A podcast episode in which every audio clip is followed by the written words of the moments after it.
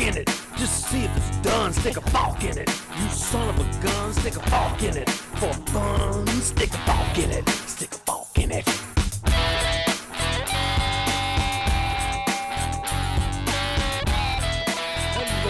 Forkers, esto es Soft Fork It, el único podcast que es padrino de un pingüino.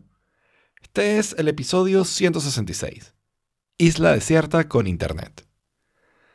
Un amigo más gordo que yo nunca me deja de sorprender lo grueso que es. Tiene mil hijos. Algo hace, pero lo hace bien. El recurrente es implícito. Grabamos y hablamos. Me gusta eso. Está bien, sí. en ese orden. Sí, en ese orden preferiblemente. Porque si hablamos y grabamos no funciona tan bien. Muy Jaime, bien. al fin estás Entonces, utilizando el cable, que vino con el switch. Yes, finally. For sure. Este, for sure. Pero, sin embargo, no sé si eso causó otro problema o no. Pero, este, a ver, o sea, cambié, me tomé el trabajo de quitar todos los, los cable ties del brazo, ¿verdad? A pesar que sigue teniendo mucho aceite. ¿Ok? Y cambiar el cable para que se conectara y se conectara directo al, al, al Studio Display. Pero ahora que lo pienso, eso fue ayer en la tarde. Y desde esta mañana, yo creo que ayer en la tarde no lo probé más después, pero desde esta mañana no me está funcionando el estudio, los speakers y el micrófono del estudio display. Entonces yo no sé si fue el cambio, si fue la, la jamaqueadera o qué pasó, pero el hecho es que ya reinicié la computadora, tampoco, siguen, tampoco está funcionando. Esto va a requerir una vez más de la forma en cómo se reinicia el estudio display, o sea, desconectando y conectando. Uy. Es que no, entiendo por qué no, no funcionaría. Porque cu- cuando pasa eso, a veces es porque conectaste algo por HDMI que también como que se puede robar la señal, ¿no? De, de audio y de video. Sí, no tiene sentido que esté fallando. No, no tiene ningún sentido que esté fallando. Bueno, pero es que tienes que reiniciar tu hub de vez en cuando, pues. Otra cosa que puedes hacer, y creo que es fácil, es conectar el cable anterior. O sea, desconéctalo del micrófono y, y conéctalo sin pasarlo por el brazo, Sin etcétera, pasarlo etcétera, por todos los que y toda la historia. Claro, es eso. claro. No, solamente, No, solamente no, para huele- tu o sea, acu- acuérdate que el estudio display, yo lo- o sea, Podrías poner un hub y poner dos cables del micrófono a tu computadora. Si falla uno, el otro. si falla uno es el otro. No, porque el micrófono no está fallando. Lo que está fallando son el micrófono y los speakers del, estu- del estudio display. Que no se oye nada Bueno, y... Sí, pero lo que te digo, eso requiere solo un reinicio, que es fácil. Pues, No, pero- Debajo del, del- de, debajo de, de de tu desk, encuentras cuál es el puto enchufe del display, lo desenchufas, asegurándote que sea el desenchufe del display. Por suerte, tu computadora tiene De hecho- pila, que es una gran ventaja, ¿no? Exacto. Pero igual no quieres hacer eso, ¿no? No, quieres pero fíjate, o sea, creo que me da tanto fastidio hacer eso. Tanto fastidio. Que estoy pensando, ¿y si me espero a que salga la nueva versión de Monterrey que trae la actualización del, del estudio de display y por consecuencia se va a tener que reiniciar ahí? Son unos días. Claro, claro. De hecho, podrías tener un firmware del estudio display siempre ahí. y lo Listo para vuelves a instalar. para que se reinicie solo. Sí. Muy bien. No, me parece un producto chévere. Lo volví a ver, volví a ver la Mac Studio en vista de que mi opinión parece ser muy particular. Y no, una mierda de diseño. El estudio display está bien. Eh, nunca me deja de sorprender lo grueso que es el XDR, ¿no? Para una compañía que siempre presume que, que le gustan los productos finitos. el XDR está gordito. Sí, bueno, y este también, este también está... Sí, bueno, sí, sí, pero menos. O sea, no sé, cuando los ves juntos, ¿sabes? Voy a tener un amigo más gordo que yo, eso es buena idea. I'm here. Oh, me van a dar más, más feedback de FOMO 1. Sí, sí. Eh, escuché el, el de este premio, el de Miami, creo que es el, el último que, que hiciste. Sí, Ahora, bueno, según lo que entendí, eh, no, no hubo mayor cosa, no, no fue nada emocionante la carrera. Oye, yo estoy completamente en desacuerdo con eso y eso me imagino que viene de gente que no ve muchas carreras, ¿no? Ok. Hubo una parte en el medio en el que no hubo muchos cambios. Pero eso es normalmente lo que pasa, sobre todo si hay un solo pit stop, una parte en el medio. Pero el inicio fue súper emocionante y el final fue súper emocionante. ¿Qué más puedes pedir, no? Ok. Bueno, eh, entonces yo creo que parte por ahí va mi feedback. Ahora sí tuve el contexto que necesito porque me mencionaste más veces como los checkpoints, o sea, vamos en la carrera, Claro. en la lap número tal, eh, la Sí, carrera terminó sí, así con estas posiciones y así, ¿no? Hice un punto de mencionar, eh, inclusive aumenté de 3 a 4 primero en vez de solo 3, Exacto. ¿no? Y, y entonces, ok, tengo el contexto que necesitaba. Ahora, mi siguiente problema, no sé si es Ajá. por desconocimiento o por concentración o Ajá. por el, ¿sabes? El smart de, de Overcast, que te corta los silencios, Ajá. pero vas como a Sí. 800 kilómetros por hora tú. Entonces, cuando estoy procesando lo que dijiste, ya has dicho dos cosas más. Ah, Pero es, es lo apropiado cinco para un minutos, podcast de ese Jorge. tipo. Exacto, es una carrera y son 5 minutos. Sí, yo hablo rápido. Yo hablo rápido y te diría que probablemente hasta hablo más rápido en inglés que en español. En español tengo que pensar más las palabras, porque of all the languages I speak, English is my bestest. Ok, entonces sí, definitivamente soy yo eh, que, que no proceso tan rápido esta información que para mí no es familiar, que no, no estoy en Aunque- contacto con eso todo el tiempo. Y el Smart Sí. de, de Overcast también tiene que hacer su trabajo ahí. Sí, yo creo que el Smart probablemente no ayuda porque además yo quito muchos silencios, ¿no? Entonces eso, si lo quitas más aún, probablemente es una exageración de quitar de silencio. Sí te voy a decir otra cosa. Hay un asunto que espero aprender, espero que sea un asunto de práctica, ¿ok? Pero creo que hay un asunto de saber leer un script, ¿no? Claro, también. Eh, yo lo que estoy haciendo, que me sigue pareciendo lo correcto porque no veo cuál es la otra opción, ¿no? Es que yo leo el script cuando me equivoco, regreso donde me equivoqué y lo vuelvo a decir y no sé qué, no sé qué, y después en la edición quito los pedazos que no van, ¿no? Pero eh, muchas veces me parece que inclusive cuando no estoy corrigiendo, o sea, inclusive cuando me salió bien, no suena, no me suena completamente natural. No sé si eso es porque es mi voz, por, por qué, pero me parece que otra gente que lee, por ejemplo, anuncios, Mike Hurley, por ejemplo, tiene un programa de F1, no sé si te conté que él es mi competencia, malísimo, que se llama The Backmarkers, no lo vean. Eh, pero entonces, en ese programa, ellos están hablando tonterías libremente y de repente se pone a leer un ad, ¿ok? Y oye, la lectura del ad es perfecta. Claro, lo tiene probablemente mucho mejor escrito de lo que lo tengo yo, ¿no? Porque yo lo que hago son anotaciones de lo que está pasando. Pero he estado tratando como de corregir esas anotaciones y que sean como frases más completas, ¿no? Pero no sé, yo me imagino Es que... técnica y hay- Hay práctica. un asunto ahí de práctica. Sí. Exacto, eh, hay un asunto ahí de práctica y no sé si tendré algo que, que debo aprender de esa parte, ¿no? O sea, yo siento que yo hablo mucho mejor cuando estoy inventando lo que hablo que cuando estoy Leyendo algo. leyendo algo claro, que, que digo, esto es lo que tengo que decir. Pues. Que eso, eso es lo que hacía con mis clases, ¿no? Con mis clases yo escribía como, eh, tienes que hablar de este tema, de este tema y de este tema, y no escribía más nada y el resto me lo inventaba, ¿no? Entonces, de repente, esa, esa es la manera. Yo, yo también Sí, soy mejor cuando estoy inventando eso- lo que habla. Eh, Claro. No, y lo he comprobado, porque en, en Sketch me toca, cuando me toca hacer eh, tutoriales con, con script, pana, 10 veces tengo que regrabarlo. O sea, o más. Siempre me equivoco, siempre no sale como yo quiero, la broma, voy para atrás, lo tengo que volver a hacer. Pero cuando estoy free, on the loose, I'm on fire. Sí. Claro, lo que pasa aquí es que no puedo hacer eso, ¿no? O sea, no me puedo inventar la carrera, pues, sería feo. Exacto. ¡Y ganó Leclerc! ¡El Gran Premio de Miami! me, dio, me sentí muy mal todo el fin de semana de pensar que hay una carrera en Miami y yo no fui. Sí. Y estuve buscando tickets hasta el último momento y, Y nada. me parecieron carísimos. O sea, no, es que me parecieron escandalosamente caros. Los tickets para el primer día, porque yo pensé, bueno, voy al día de las prácticas, que va menos gente. Y entonces pensé, bueno, ¿cuánto estás dispuesto a pagar por el día de las prácticas? Si yo estoy dispuesto a pagar 500 por el fin de semana, No. mi división mental sería 250 por la carrera, 150 por el sábado y 100 por el viernes, ¿no? No, o sea, los tickets no bajaron de 125 y a medida que se acercaba, más subían. O sea, más gente los compraba a última hora para irse a la carrera, ¿no? Y al día siguiente fueron 300 y en la carrera fueron 600. No, eso es demasiado Y se quedaron muchos tickets fríos, ¿no? Y no solo esa parte de demasiado plata, a mí me gustaría ponerle un asterisco.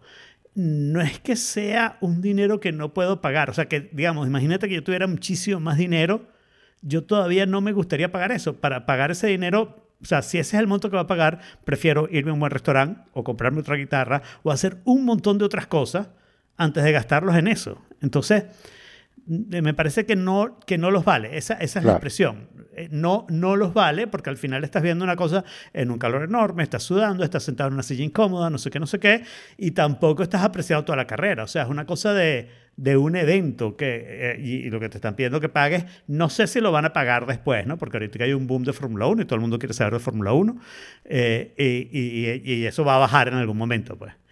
Y entonces no sé si lo van a pagar porque entonces ahora la gente como yo, que podría ir a carreras, de repente ahora me acostumbro a que no voy a las carreras, ¿no? Es que además, o sea, pudieras pagar para ir a un buen restaurante a ver la carrera. Y probablemente veas Claro. más que lo que ves sentado ahí, que cada, es como Sí. cada dos No, minutos de repente probablemente que... no. Va a haber más. Y ya. Claro. Eso es todo lo que o sea, vio en la carrera, cada a dos ver, minutos. A ver, esto es algo, esto es algo que yo trato de explicar con la, con la carrera. Hay pantallas y uno está viendo la pantalla también y ves los carros que pasan, ¿no?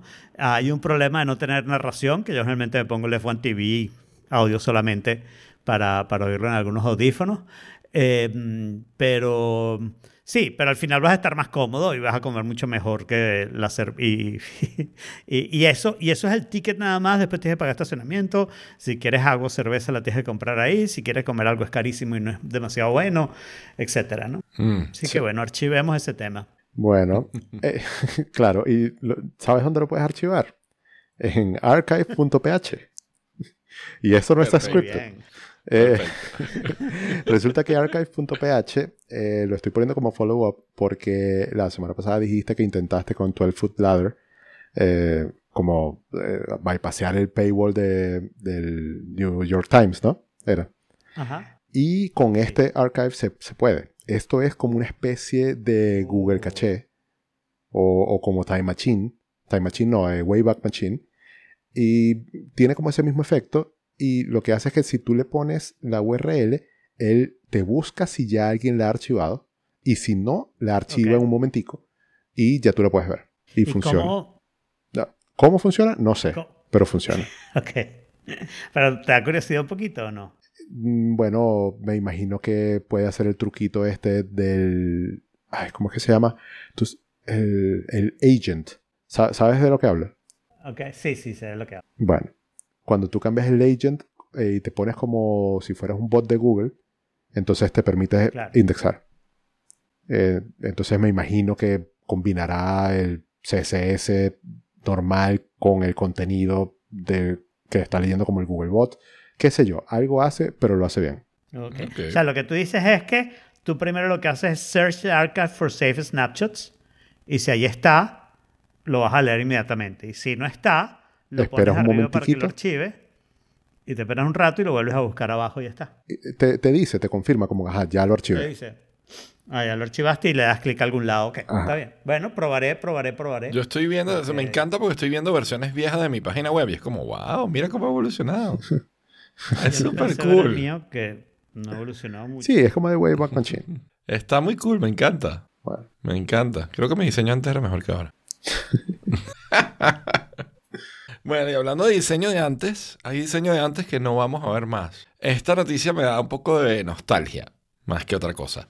y a, a mí me Eh, sorprende. Porque te- te- lo que te, lo que te debe sorprender es que todavía estuvieran vendiendo un iPod. Claro, o sea, porque es que yo juraba que ya ese iPod no lo estaban vendiendo. Bueno, sí. Bueno, esto- a ver, va- vamos a aclarar, vamos a aclarar, porque yo me fui un momentico mientras Jaime hablaba, perdón Jaime, porque yo agregué la palabra touch.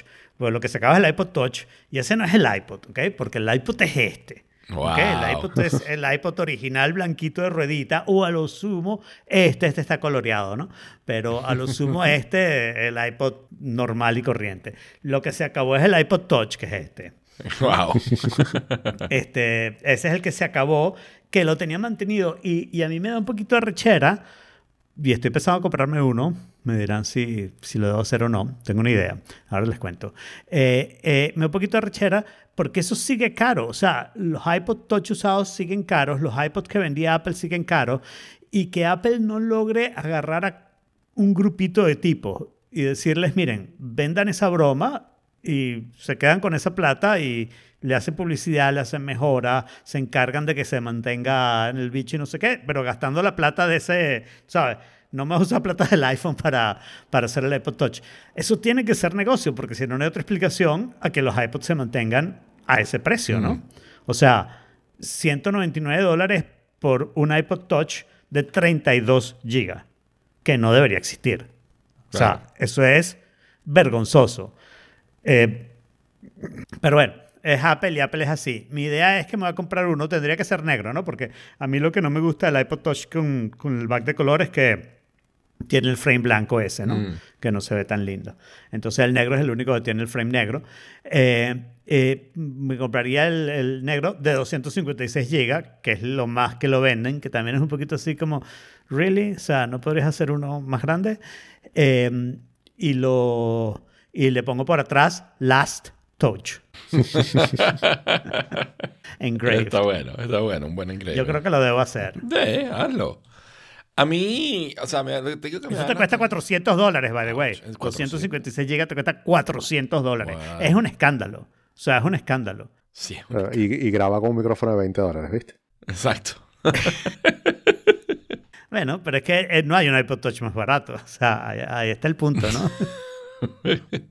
si hubiera un iPod Touch de 20 dólares, El no de estaría 32 pensando. gigas, porque para lo que no. lo vas a usar, no hay que suficiente. 200 dólares. Pero claro, lo único que a mí me interesaría es hacer lo que hago con este. Este es el único que tiene la capacidad para hacerlo, ¿no?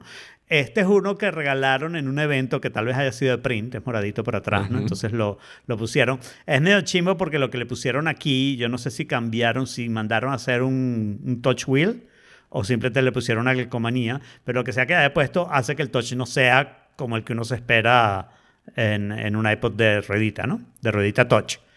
Em, pero este, lo- la otra cosa que hicieron es que le quitaron el disco duro. Estos tenían discos duros de verdad, ¿no? Exacto. Spinning wheel, ¿no? Hard y le quitaron ¿no? el No disco SSD. duro y, y le pusieron un... ¿Cómo se llama? Una tarjetita esas de fotografía de 256 ¿Un gigas. ¿no? SD? Entonces este es este es un SD, sí. Pero una tarjetita de esas de, de la cámara de fotos, pues. ¿Cómo se llaman esas? Sí, SD. SD. SD. Micro Sí. SD. SD. Micro SD. Bueno, hay varias. puede, ser, puede ser micro. Ok. Ah, Hay hasta Compact Bueno, Flash. lo que sea. Sí, es, no es Compact Flash casi seguro. claro. Pero tal vez el adaptador sí sea Compact Flash, porque una de las cosas que hacen es que ponen un adaptador de hard drive a Compact Flash, de Compact Flash a, SS a SD, y entonces ahí ponen el SD. Eso lo, lo hice yo en un, en un iPod mini, que también tiene 256 GB, ¿no? Entonces, no sé, eh, me parece que, que a Apple se le ven las costuras en este tipo de cosas, ¿no? O sea, dejan de hacer cosas que en realidad las podrían compartimentalizar, pero no les va con su filosofía, entonces no lo hacen, ¿no?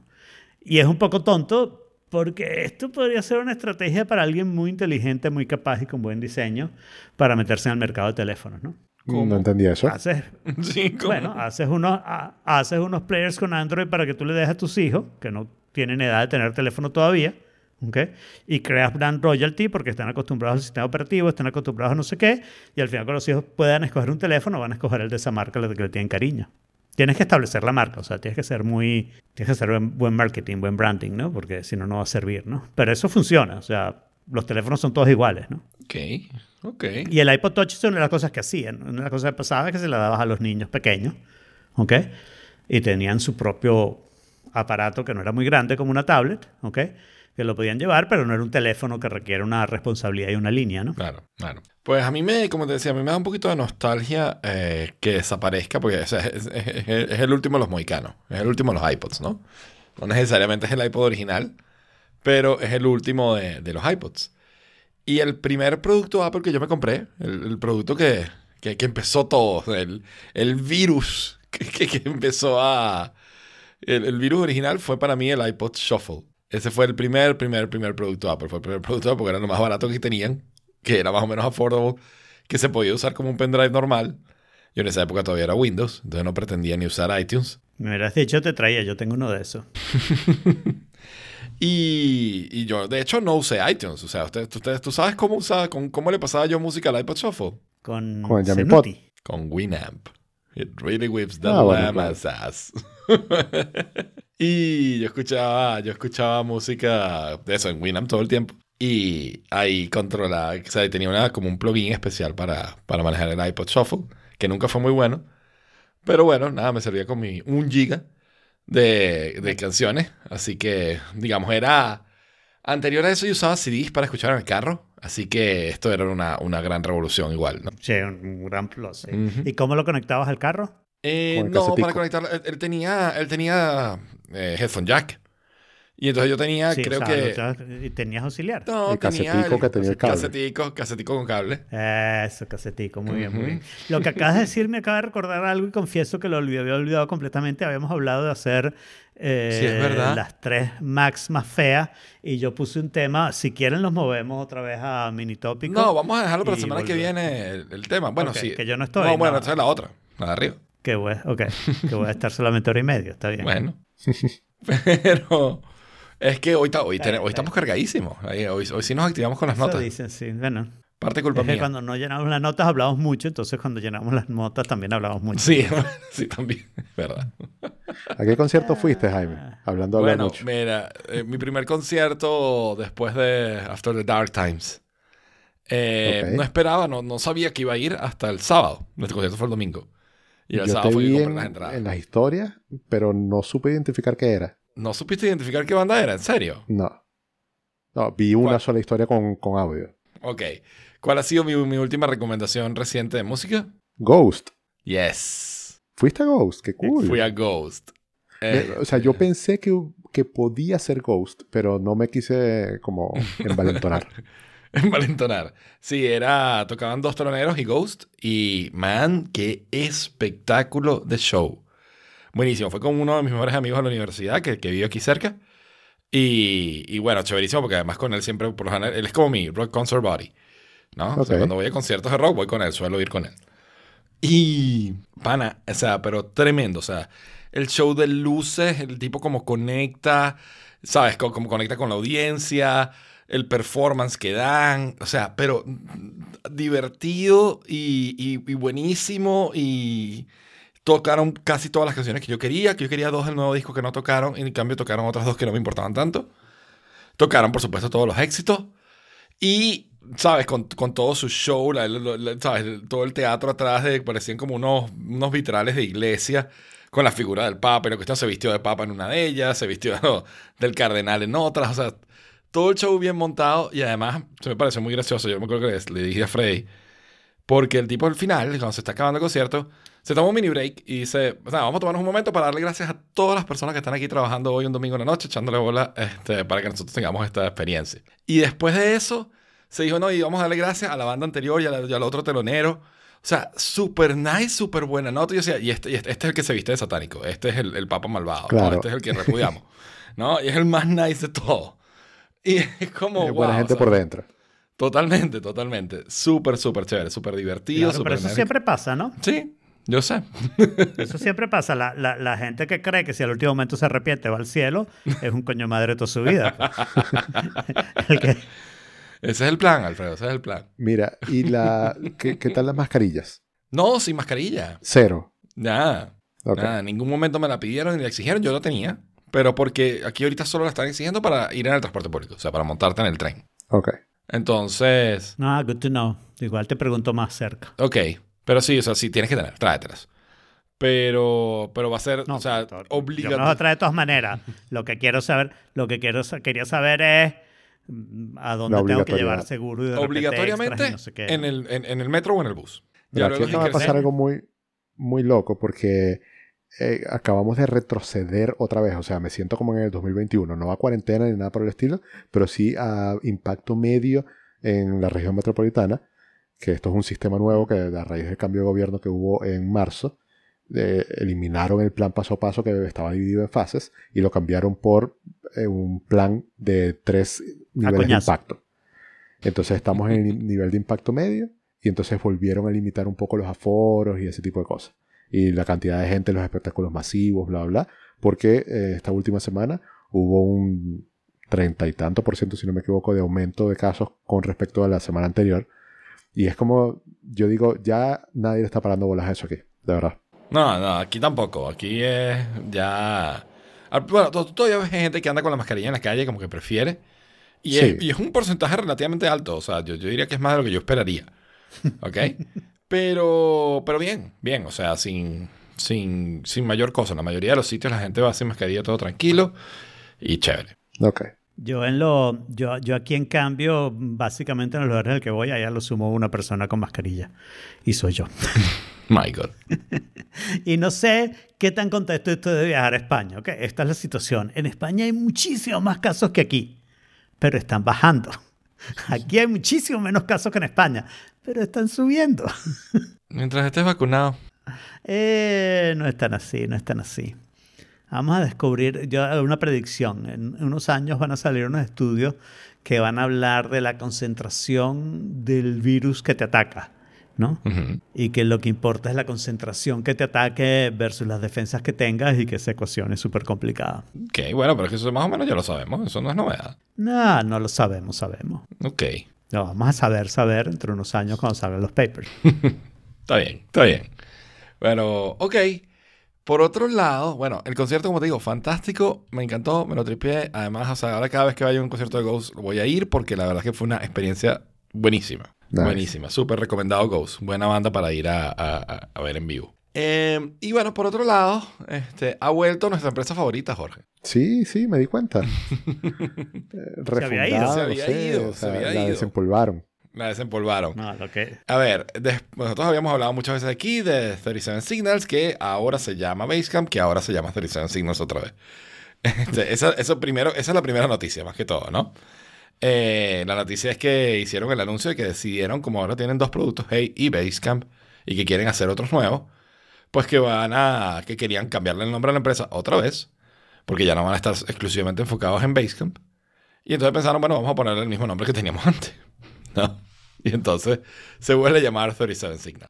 Claro, eso Eh. es para evadir toda la cantidad de mal PR que tuvieron con Basecamp. Y, Basecamp. y ya cuando la gente busque Basecamp, no, no va a estar tan relacionado con 37 Signals. Exactamente. Eh, eso, evidentemente, eso es parte de la, de la motivación. Pero además de eso, sacaron como un manifiesto, de alguna forma, ¿no? De, con los valores que ellos defienden. Como- y la, la- la URL es 37 signals slash 00. O slash .com slash 00. 37signals.com slash 00. Y entonces, pues tienen un listado de todos los, los valores o las cosas que ellos, digamos, la- la- las creencias con las que ellos se mueven, ¿no? Y a mí me gustó muchísimo, o sea, comparto la gran mayoría de ellas, como siempre, ¿no? Y me parece fantástico, o sea, me encanta que, que ahora tengan una página donde tú puedas ir y, y- y como que recordarte de algunas cosas o, o tener ahí en rápido, en un párrafo, cada una de, estas, de estos principios explicados. Y, y claro, Y según entiendo, es- abajo a la izquierda dice 1999. Y me imagino que eso fueron las 37 Signals de ese momento, que no sé si son todas una por una eh, iguales a las que son ahora. Yo creo no, que para no. nada, no son, no son las mismas. Por eso. No son las O mismas. sea, de- ni debe de ser como, como, como las Signals actualizadas. Me imagino Ujú. yo. Exactamente, exactamente. Total que bueno, está chévere, me gustó un montón. eh, y, y una de las, uno de las nuevos signals que tienen allí, ¿ok? es, una, es una frase, un- uno de los artículos que ellos habían publicado hace mucho, mucho tiempo, que yo más nunca había consegui- conseguido y que yo he tratado de explicar aquí, que es el de No Big Deal or the End of the World. Eh, quería, bueno, lo podemos hablar, sí, yo sé, sé que me estoy saltando la cuestión. Pero pues, pensé que lo podíamos hilar de una vez y salir de eso. ¿O prefieren que lo mencionemos en su momento? Vamos a hacer links, links. En realidad lo viste haber puesto eso como parte del mini tópico, pero Ok, ok. como link. Sorry. El link solamente lo mencionas y ya, no tienes que expandirte mucho. Está bien, está bien. Bueno, entonces cuénteme de quién hace cheating con USB. Ah, este soy yo también. ¿Te sorprende? ¿Realmente te sorprende, Jaime? Esto es un cheat sheet, porque tú te vives quejando de que no entiendes USB-C y USB 3 y todos los no distintos ayuda. estándares. Entonces conseguí una página web donde rápidamente te explican cuál es el cada estándar, cuáles son las velocidades, qué, cómo es la señal. Y una cosa que me sorprendió un montón es el máximo largo del cable. O sea, lo que me di cuenta es que yo, yo pensaba que la tecnología avanzaba. ¿Ok? Que la tecnología de cables avanzaba. Que tú, bueno, ahora no sé, puedes comprimir mejor la señal, puedes hacer ciertos algoritmos para enviar la, la- la señal de mejor manera. No, no, no, no. O sea, puedes mandar más datos porque tienes más certeza de que están llegando porque el cable es más corto. Más nada, y le entra menos Bueno, ruido. Hay, hay- hay parte, hay parte y parte, ¿no? O sea, lo estás comunicando más rápido, pero entonces si el cable es más largo hay más errores, entonces ya no es tan rápido, no entra en la categoría de cable rápido, ¿no? Bueno, Pero todo este lindo artículo es muy útil, no estoy diciendo que sea inútil, pero tiene un grave defecto, ok. que saltaron el power y no lo mencionan para nada. El, ah, la- la- claro, la, la- sí, el nivel- los niveles de potencia de power. cada uno. Y para mí ese es el problema, porque el, el asunto es que tú tienes un cable que transmite bien data y tú vas a asumir, ok, este es un cable de los buenos, entonces también te va a dar power. No necesariamente. Y lo contrario, tienes un cable que transmite mal data, vas a asumir, ah, no, este no es el cable que transmite power.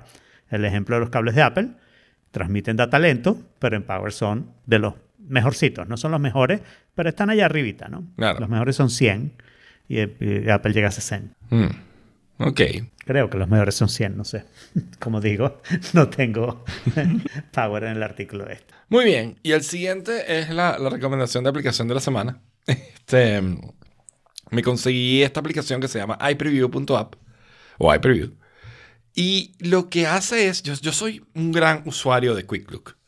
Yo no sé si ustedes usan QuickLook o no, pero para mí cuando yo estoy buscando archivos, yo todo el tiempo quiero ver un contenido en un archivo, le doy espacio y abro y veo el Claro. contenido del archivo. ¿No? Sí. O sea, eso es, eso es QuickLook y para mí es una de las funciones más útiles de macOS. O sea, no me puedo imaginar la vida así. iPreview lo que hace es que cuesta $2.99 y te da eh, un, más archivos que puedes abrir con QuickLook. ¿Ok? Soporta más Eh, tipos de archivos. soporta más tipos de archivos, efectivamente. Y entonces eh, es genial porque está más que todo enfocado en código. Entonces puedes ver el tipo de código, pero puedes definir incluso qué tema de colores usar, qué fuente usar. Puedes definir todos esos detalles para que cuando le dejas quick look al código lo veas como estás acostumbrado a verlo, como te gusta a ti verlo. Eso está súper cool. Además de eso, añade soporte para documentos Markdown, para Mat Typeset. Y este, además de eso, incluye otra serie de cosas interesantes. Por ejemplo, eh, archivos zip. Para los archivos zip es fantástico. Porque tú el zip solamente veías el archivo. Esto es un archivo zip. Aquí puedes ver todo el contenido, las carpetas, cómo está organizado por dentro. Y me encanta. Y eso es con todos los archivos comprimidos. O sea, zip, 7zip, rar, tar, lo que, lo que ustedes quieran. Eh, además, para, para imágenes tienes GPS, que normalmente GPS suele, cuando instalas alguna aplicación de diseño, sueles tener soporte para eso, pero nativamente no. Y por último, si alguien trabaja aquí en 3D y le interesa, pues toda la parte de rendering, de si funciona la física, cuáles son los bounding boxes, los esqueletos, todas esas cosas las puedes, las puedes customizar también para poder ver archivos, de, archivos en 3D. Está súper cool, la verdad. Me pareció que estaba muy, muy interesante. Lo instalé y ya sé que me quedé casado con él. Mira, a mí me pasó algo, no sé, curioso cuando vi el link y yo supe lo que hacía porque el nombre me dio un hint, pero no porque me quedara suficientemente claro con la landing page. Me parece que, que está deficiente el, como que la, la comunicación del, del, no sé, el valor que te entrega la aplicación. Ok. Pues, miren, o sea, por, lo, por, por dadas las funcionalidades que tiene, esto se nota que lo hizo un desarrollador. Así que demasiado le Sí, estoy pidiendo que, que te haga un marketing bonito que te haga buen copy. Sí. Pero A mí me no encanta, me- está chévere. a, a- a mí básicamente no me hace falta más de lo que No me da el nativo. No trabajas con ningún tipo de archivo de esto. No tienes que revisar Mm. un HTML rápido, no tienes que ver un zip rápido. código. No, no. O sea, si tengo que ver un zip, eh, ya sé lo que es y lo quiero abrir en vez de verlo por Quick Look. O sea, no me voy a poner a ver, ay, ¿qué será lo que ha- hay en este zip? O sea, lo descomprimo y ya porque lo voy a El, usar. el- el hombre de las aplicaciones pirata. Pero si es una aplicación pirata, la descargo, la descomprimo y la muevo a las aplicaciones. Claro, O pero sea, ahí no- ya estás no corriendo ver- riesgo. Ya ¿Por estás qué? corriendo. En cambio, con el preview puedes ver si, si esos archivos son los que son y no te estás metiendo gato por liebre. Pero es que si me meten gato por libre, ¿qué pasaría? O sea, se- lo descomprimo. Pues te meten el gato en vez de una no es. liebre. Pero ¿cuál es el riesgo de eso? Ninguno. Pues tú no sabes lo que puede hacer un gato. Pero Jaime, dejando al lado el chiste, si tú descomprimes un archivo zip, lo que tienes son unos archivos descomprimidos en una carpeta. ¿Qué te puede pasar por abrir un zip? No sé, no, En no, no, no existe, no existe posibilidad. No, en macOS es que exacto, es que en macOS que es burdo seguro. Bueno, de ejecutar algún tipo de código remoto o algo, hacer algún exploit de Mm, Cero, algo ahí, cero. está poco probable, ¿verdad? Cero. Y, y ahora que me dices exploit y, y esas cosas, yo lo iba a hablar arriba cuando dijiste, no, que el virus que empezó todo, pero ahora lo, lo pongo aquí. En el trabajo hay una, una compañera de trabajo de Perú, eh, sufrió un ataque de ransomware el fin de semana. Ok. Y de verdad no sabe qué fue lo que pasó, no, no lo recuerda, no sabe exactamente, claro, tampoco es tan diestra en la tecnología, pero resulta que el, el virus o el malware lo que hizo fue encriptar los archivos que tenía, en- o sea, lo- los, documentos, la carpeta de Dropbox, la carpeta de Google Drive, todo, absolutamente todo, encriptarlo y por supuesto le mostraba un mensaje así como que con una wallet de Bitcoin, como que pasa no sé cuántos Bitcoin a esto para poder desencriptarlo. Eh, el fin de semana se encargaron de eso, yo me enteré fue apenas ayer, el lunes, ya formatearon el equipo, etcétera, etcétera, así que yo no pude indagar qué fue lo que pasó bien.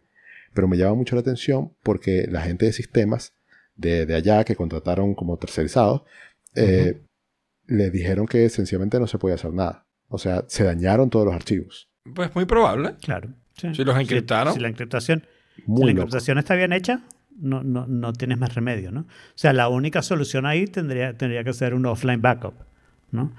Y la mayoría de la gente no va a hacer offline backup. O sea, o los va a hacer, pero no van a estar al día, porque Claro. son offline. Claro, bueno, ahí hubo más cosas involucradas. Por ejemplo, el Dropbox, al, al ser professional, tiene estas copies. eh, ¿Cómo se llama eso? Jaime? Anterior, historial. El- el- Como el historial, claro. Ujú. Entonces Claro. tú podías restaurar estas cosas de Dropbox y tal. Por, por ese lado no hubo mucho rollo. Pero sí los archivos Time que Machine. estaban en el disco duro. No, pero era Windows, por supuesto. Ok, pero, pero, pero- no, perdón, que- estaba haciendo la pregunta. Time Machine en ese sentido debería funcionar más o menos, ¿no? Porque debería conservar los archivos versión antes de la encriptación, pues. Ujú. Sí, también debería servir. ¿No? Lo que pasa es que yo no A sé si que esto el virus te afecta lo- en macOS. Al menos que el virus te la, te, te la, te la, ¿cómo se llama? Te la encripte también, ¿no? Yo tengo un Office Soluciones de, que, que consultar al respecto. Lo voy a poner aquí, pero lo discutimos después, que es que mi hija tiene que comprarse una máquina Windows para su MBA. Que cambie de NBA. ya está. No creo que sea la solución. El Pero- MBA cuesta como 40 veces lo que cuesta la máquina Windows. No importa. Es que no es cosa. O sea, igual no sirve para nada. A ver, sin entrar en la razón, porque no quiero ser como esos foros que te dicen. Oh, no, no, no, no. eh, es, es, es muy simple. La obligan a correr programas que solamente... Sí, Por es eso, típico, ok. muy típico de universidad. Sí. Ok, mira, Daniel está diciendo que máquina virtual. A mí me parece que eso es como muy pesado, eh, si, Sí, sobre no- todo si no son para cosas especializadas. Yo te Y diría, su Mac es muy viejita, entonces igual tendría que cambiar de máquina. Y entonces, ¿qué va a hacer? ¿Se va a comprar una máquina Intel solo para poder tener una máquina virtual? No tiene mucho sentido. No, pero su- ¿cuál- ¿qué Mac tiene ella? ya existe, ya existe para el GM1. Una MacBook, una MacBook... Sí, pero tiene que comprar el programa, ¿no? No, pero igual, Bueno, si existe, sí. solo corre Windows ARM, no corre Windows normal. Así que no, No, yo necesariamente. creo haber leído que ya eso estaba. Me imagino que puedes hacer emulación. No, Jaime. de Windows normal estoy casi otra, seguro ¿cómo que no. Guay. Porque, o sea, tienes que instalar la versión de Windows para ARM. Eso es lo que estoy. Si, si había, si había Windows para PowerPC antes que tú te compraras tu iPod. Sí, pero a ver, cu- cuando salieron las M1 hubo un momento en el que no se podía, pero creo que ya eso se puede. Claro. Yo claro. estoy seguro. Sí, pero igual, eso no vale la pena. O sea, perdón, pero disculpe, pero Igual no. Office Soluciones debería tener énfasis en soluciones. Claro. Este, eso no vale la pena. No te vas a pasar dos años corriendo una máquina virtual sin usar la máquina que tienes Pero, solo ¿qué máquina porque tiene? eres Mac fanatic.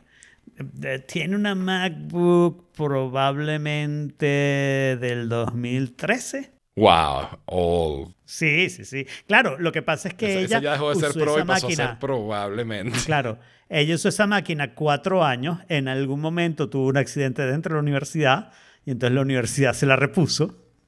¿Ok? O sea, hicieron que Apple la arreglara y la universidad pagó. ¿Ok? O ella prestó su máquina para que alguien presentara, yo conté esto, ¿no? Y, y se quemó porque había un problema de power en la universidad y entonces la universidad le pagó la reparación. ¿Ok?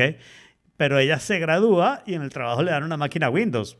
Y claro, sí, tenía, tenía su MacBook porque ¿qué va a hacer? La bota, no, tenía su máquina personal, pero estaba todo el tiempo trabajando en Windows, ¿no? O sea, porque yo lo que diría es que. O sea, pero, o sea, ¿qué, qué máquina se compra? Si me preguntas a mí, la, que pasa, la respuesta que te voy a dar ahora es distinta, ¿no? Pero que se compre una Mac, ¿ok? Wait, No, que se compre No. una Mac Intel exclusivamente No. para correr Windows con Bootcamp. no. ¿Pero por qué? sentido. ¿Por qué vas Porque a es ¿Quién le gastar va a mejor esa instalar plata máquina. más? Bootcamp? ¿Quién le va a instalar Bootcamp?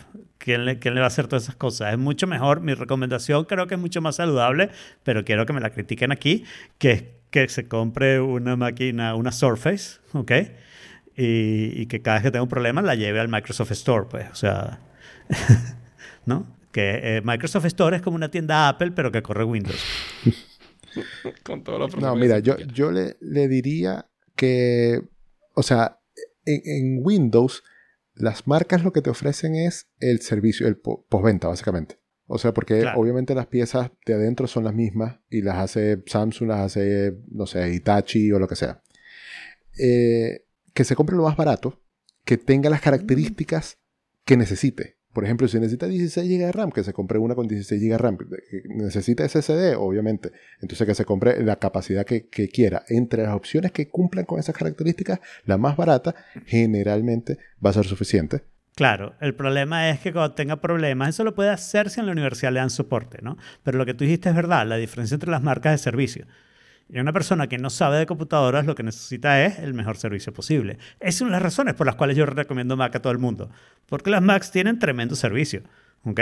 Cuestan más, sí, pero tienen tremendo servicio. ¿ok? Entonces, creo que lo que más se acerca a eso es. es ¿Cómo se Claro, llama? Microsoft. Es, Pero ya es entonces Microsoft va a cambiar Surface. su computadora personal, o sea, su computadora de uso diario. Va a ser esta Windows ahora. Bueno, o sea, ella ya la cambió, ¿ok?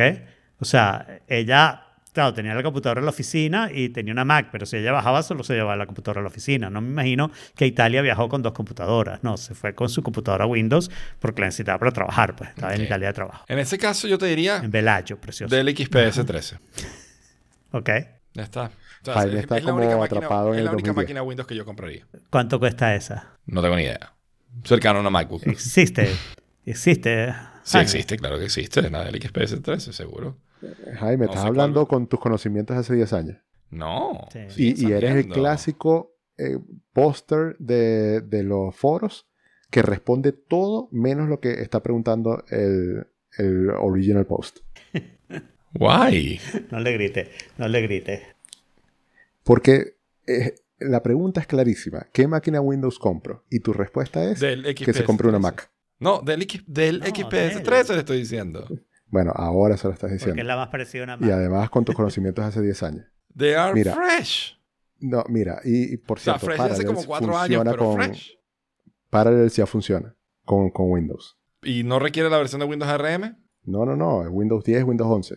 No, ¿seguro que no es la versión RM? Bueno, te lo estoy viendo. Ok. Optimizado para Windows 10, Windows 11 y macOS Monterrey. Dice Uy, Just ay. Released en rojo. Esa recomendación que hiciste está terrible. ¿Por qué? Porque tiene precios de Mac. Yo sé, es que por eso, porque es la, es la única decente, la, la única máquina tiene Windows precio de seria. Mac y no tiene tienditas. Entonces me voy con la Surface, que Tiene precio de Mac, pero sí tiene tiendita. un- un poquito menos de Mac, pero tiene tiendita. Ok, ok. Pero sí. A mí lo que me da miedo, en realidad, que no la puedo ayudar, pero le digo que le dije que la ayude a la hermana, este, es que mm, es que yo no sé, o sea, ella me puede hasta mencionar los programas que va a usar y yo todavía no voy a saber si necesita más memoria, mejor procesador, ¿ok? Porque no tengo ni idea, ¿no? Claro, pero en las páginas de los software tiene que decir eso. Sí. Además, no, no le puede ir mal con, no sé, con mucho 16 GB de RAM hoy en día, con, no sé, Claro, yo le 512 o un recomendaría tera que de, se tratara de meter 16 y que tratara de ver si puede vivir sin, sin mucho disco duro. Tal vez hasta con un disco externo. ¿Ok? O sea, tener un disco de 128 y pasar las cosas al disco externo y después de conectarlo para tenerlo ahí guardado, pues tipo offline. Ah, yo, yo no Bueno, creo que la diferencia entre 128 y 512 sea tanta, sobre todo si no es Uy, Apple. si es burda. Si es burda, si es burda. O sea, en la Surface al menos. Es bastante, bastante, bastante. Y empieza en 128, que es ridículo. Claro. Bueno, Bueno, la, la recomendación de Jaime empieza en 1569 con 256 GB y 8 GB de memoria. o sea, no, no, no, terrible. No, no entiendo que te están cobrando ahí. Sí, me encanta lo que dice Saray. Va a ser un MBA, no es que va a correr la NASA. Exacto. Y eso es verdad. O sea, yo me imagino que cualquier Intel contemporáneo más cualquier eh, 8, 16 GB, 16 GB es mejor porque sabemos que más memoria es mejor, ¿no? Hasta 16. Más sería exagerado a menos que tuviera una necesidad específica, ¿no? Y si puede limitar el storage, puede mantener un precio razonablemente bajo y con descuento estudiantil no, no está tan mal. Bueno, pero Windows es Windows. Sí, bueno, y ya sabe que no me puede preguntar a mí, o sea que todo está bien. Bueno, mira, el artículo con yo conseguí la única noticia que tengo oficial aquí de parallels.com. No, o sea, dice todo el tiempo que corre en Windows, en ARM Insider Preview. Y que Windows, Microsoft anunció soporte para sus aplicaciones x86 en Windows en ARM. Pero no sugiere en ningún momento que es que puedes instalar el Windows para x86 en, en esto. Tampoco dice que no, ¿no? Pero, pero Bueno, no veo nada acabo- que diga. Te acabo de poner otra, que, que fue lo que yo vi. Ok. Y tú me dirás después. Puede estar más nuevo, sí, probablemente. Run, Win- run Windows Apps on Mac. Ok, sí, no, pero no me dice. Windows 11. No dice que sea No, Windows si para corre Windows x86. 11. No lo veo. Pero si Windows 11 tiene que ser, porque no sí, hay Windows dice 11 para optimizado para Windows 10 y Windows 11. Ok. Eso me suena a mí a que no es ARM, porque ARM sería ARM. Supongo. Ya tendría que decirlo, ¿verdad? Sí, exacto. Si fuera para Windows RM nada más, como que deberían decirlo ahí. So, yeah, I guess you're right. No sé. Sí, pero además no hay Windows 11 para ARM. Exacto. O sea que si corre Windows 11 tiene que ser emulando. On Ma- no, mira, en el Frequently Asked Questions, how do I get Windows? On Mac computers with an app, o sea, en, la- en las computadoras Mac con un chip Apple M1, puedes instalar Windows 11 en ARM Insider Preview viendo el siguiente video. Ah, Ajá. ok. Ajá. ok, ok. ok. Bueno, entonces se jodió la O sea, idea por de- alguna razón yo estoy de- muy actualizado en el mundo Windows. No me pregunten por qué, pero estoy muy actualizado en el mundo Windows. Excepto que dejes de recomendar la de él, por favor. No, voy a recomendar la de él siempre. Es que es la única máquina en la que puedo confiar, que puedo decir, sí, esa es una buena que te va a ¿Qué salir vas a poder confiar? Yo tuve una de esas, se me cayó y se rompió. Bueno, pues si se te cae una Mac también se te va a romper probablemente. Menos que la, menos que la, No, o sea, tanto. más. No, en realidad sí tanto. Sí tanto Depende sí de cómo se caiga. ¿No? Muy bien. Muy bien, y lo siguiente Pues, sí no es mío, creo. siguiente list. El siguiente list, link, es un link para que veas, veas los detalles del podcast que te gusta, con tal de que consigas el, el feed RSS. Ok. ¿Ok? Eh, tú ahí pones el feed RSS y te ve, una cosa que me encanta es la consistencia. O sea, qué tan timely salen los podcasts, ¿no? Ok. Creo que alguien puso ahí, si no fue Jaime, eh, el de nuestro podcast, ¿ok? Donde pueden ver el episode length. El episodio chiquitico es un episodio especial que salió sobre Jaime. Eh, y nuestra consistencia, que te voy a decir, está bastante bien. grotescamente son buena. Grotescamente. La dos, consistencia tres es año, pues. increíble. Sí, sí, sí. Dos, tres días equivocados por año. La... Me encanta. ¿Sabes, qué es curioso? Que en 2020 hay un solo día. Porque pandemia. Claro. En 2020 No, no, en 2020 oficialmente dos días, ¿no? Porque empezamos el año sacando un episodio antes. Después una semana que sacamos dos episodios y una semana que parece que no sacamos episodios. Sí, eso está raro. Recuerdo Yo eso, tampoco recuerdo no eso, sí. recuerdo eso. De repente el episodio desapareció y no lo sabemos. No puede ser que haya ca- caído, se haya caído Anchores. Sí. En el, el 2021, esa que tiene tres días después, la recuerdo perfectamente. Fue una vez que te fuiste de viaje o algo y dijiste, el viernes es que voy a sacar el podcast. Déjenme- No, no, no, no. Esa, esa fue una vez que Anchor se cayó. Mm. ¿Ok? Y, y, mm, y ¿cómo se llama? Y, y yo, o sea, el podcast no salía, el podcast no salía y estuve discutiendo con Anchor y no sé qué. Al final, el sábado en la mañana lo arreglaron. A mí lo que me parece muy gracioso también es el cloud, el word cloud de los títulos, ¿no? Que es casi, casi una, una, una, una, una oración que pudiéramos leer, ¿no? Este, Claro. Algún camión, fork, fuerza o pollo social Oh. veneco. Pero lo que me sorprende realmente es que Camión esté Sí, más grande que los demás, lo que significa que apareció más veces que los demás. Y claro, es que es el episodio más escuchado de todo. No, no, Claro. no, no. Es que eso, eso no es el cuál es el episodio más escuchado, porque si te fijas, aquí no hay estadísticas de cuánto escucharon cada episodio.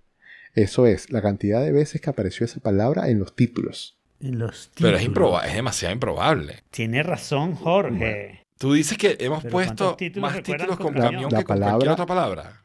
Bueno, más es uno más. O sea, puede ser uno más. ¿Me entiendes? O sea, que Camión haya sido parte del título Sí, en yo- dos yo- episodios. ¿Sabes qué? Eso debería ser un reto. Que cada título no tenga ninguna de las palabras usadas anteriormente. Sea que- Quitándole artículos y, y conjunciones. Claro, esas artículos cosas. conectores, conectivos y todas esas cosas, obviamente. ¿No? Pero bueno, algún camión, fuerza o pollo social veneco.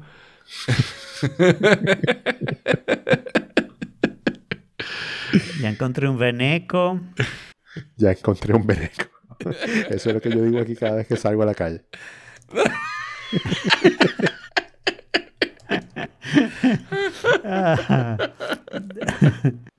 Bueno, y por otro lado, noticia legendaria. Quedé impactadísimo con esto. Eh, FIFA no se va a llamar FIFA. no, FIFA se va a llamar O sea, FIFA. claro, pero, pero, pero el, el FIFA no se va a llamar FIFA, más el FIFA. El FIFA, exacto. El FIFA no se va a llamar más el FIFA. Básicamente, eh, el juego de fútbol que hace EA ya no se va a llamar FIFA anymore. Pero es que rompieron su partnership con FIFA. Porque ya no, por consecuencia ya no pueden usar el nombre. Y ahora se va a llamar. ¿Cómo es que? EA E Sports FC. FC. Club, Fútbol- Club de Fútbol Club. Es como, ok. Claro. Obviamente eso va a ser como, ¿sabes? La razón social y la razón comercial. La razón social es EA Sports FC. Y todo el mundo le va a decir FIFA igual. Ah, Exactamente. hasta que alguien saque otro juego de FIFA, ¿no? Porque yo no me imagino que FIFA no se va a voltear y agarrar otro hacedor de videojuegos Mm, y decirle saca es- FIFA. Es raro porque Pro Evolution Soccer, que era la competencia más cercana, yo creo que murió hace como 2-3 años, ¿no? Bueno, pero qué tan difícil es hacer un juego de. Apple fútbol? seguramente. ¿Te imaginas que saquen No, el oficial de. FIFA en Apple? Apple no, te, arcade. te. O sea, a ver, a ver. FIFA, aquí está tu idea de varios millones de dólares, ¿ok? Le vas a, te vas a, a Xbox y a, y a PlayStation. Y le dice, el que dé más, hace el exclusivo Bueno, de FIFA. eso, al parecer es lo que nos están diciendo tanto, tanto Juan como Manuel en el chat, ¿no? Que iban a que iba- estaban pretendiendo cobrar 150 millones de, de dólares o euros. Hoy en día cuestan lo, es lo mismo. Extras por derecho. Bueno, ¿y qué tiene de malo? Pues, o sea, yo creo que, o sea, yo creo que los vale. Yo creo que el juego de FIFA se vende lo suficientemente bien y el juego de Soccer Revolution no. O sea, Soccer Revolution es cuando te alcanzó la plata para comprar el de FIFA de verdad. Yo era más de Pro Evolution Soccer en su momento, hace 10, 12 años. Bueno, por- claro, porque era más fácil de piratear probablemente. Seguramente. No, no, no. No, no era mío, No te broma. era de mi primo. Pero, pero, o sea, esa idea de irte y decirle a PlayStation cuánto me das y le das a, Microsoft cuánto me das tú, y el que te da más, seguro que te va a dar más que EA. ¿no? Sí, Pero, mira que Juan igual- dice que PES se murió hace 2, 3 años, sí. Ok, ¿eh? ahí está. Pues bueno, eh, no sé si eso es un big deal, si es no big deal o the end of the world, honestly. Dale, Jaime, habla de tu articulito online. Mi articulito online. No, esto, a mí, siempre, o sea, la primera vez que leí esto me gustó mucho y me pareció que, que, que es una buena analogía, ¿no? De cuando, cuando estás en una situación donde, donde alguien se está quejando por algo, ¿ok? Hay, hay dos chips en la mesa, hay dos posibles, dos posibles posiciones a tomar. No big deal, no pasa nada, o es el fin del mundo, ¿no? Y el proveedor del servicio, el que está, que está ofreciendo el soporte, técnico, debería, o sea, bueno, tiene la posibilidad de escoger qué ficha tomar. Y entonces, dependiendo de la ficha que tome, la otra persona, o sea, el cliente, toma la otra. Y entonces, si toma la opción, si, el proveedor, el de soporte, dice, no, bueno, eso no, o sea, ha- hace como que no es importante la queja del cliente, entonces el cliente va a armar un drama, lo más probable, ¿no? Va a ser the end of the world. ¿Sabes? No puede ser que me traten así, no puede ser que me ignoren, no puede ser que no me respondan, que no me den tal, que no me den soporte. tal, tal. Lo, lo que yo hice con Cotton Burrow. Hasta que Cotton Burrow decidió tomar el chip de, no, es the end of the world, vamos a, ¿sabes? Esto es gravísimo, no, por favor, pero discúlpanos, esto es terrible. Tal. Y entonces el cliente toma la actitud de, no, tranquilo, no pasa nada, está bien.